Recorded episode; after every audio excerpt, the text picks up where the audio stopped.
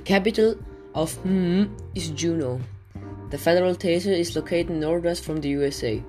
In Juneau, the weather is very cold but very humid. In June, it will be up to 12 degrees. In Juneau, up to minus 7.3 degrees in the winter. Since the la- landscape is very mountainous, you can also see a lot of snow in the winter.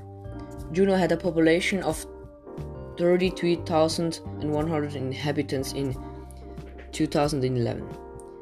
Hmm, natives are divided into five main groups Aleutian Indians, Northern Eskimos called Inupiat, Southern Eskimos called Inuit, Inland Indians called Athabascans, and Native Americans of the southeast coastal region called Tsimshian, Tlingit, and Haida.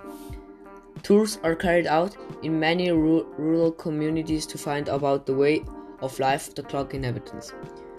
Also in Juneau, you can look back to the rich culture, especially the art of the Tlingit Indians.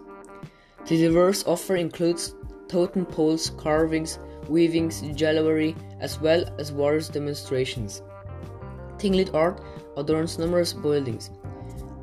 Of course, celebrates Christmas. But every child in America knows that Santa Claus should live live at the North Pole.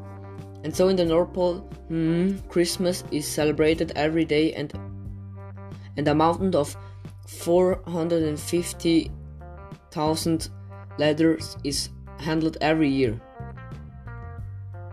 In hmm, it's important to look at the northern lights. Enchanting aurora lights that illuminate the night can go you can go to visit in the northern Arctic Circle of the states. Not to be missed is the hiking tour in the wilderness. You can walk freely in the wilderness like you were in a large zoo. Hmm supports Republicans and vote for Trump on the election day. As already mentioned, the federal state is located northwest of America. Hmm borders to Canada. The highest point is at the top of the mountain Denali with 6,190 meters above the sea level. Mm, is one of the most be- beautiful federal states of America, and it has mountains. It has many mountains. However, it also has many diverse tourist attractions. Thank you for listening and enjoy the 90th of December.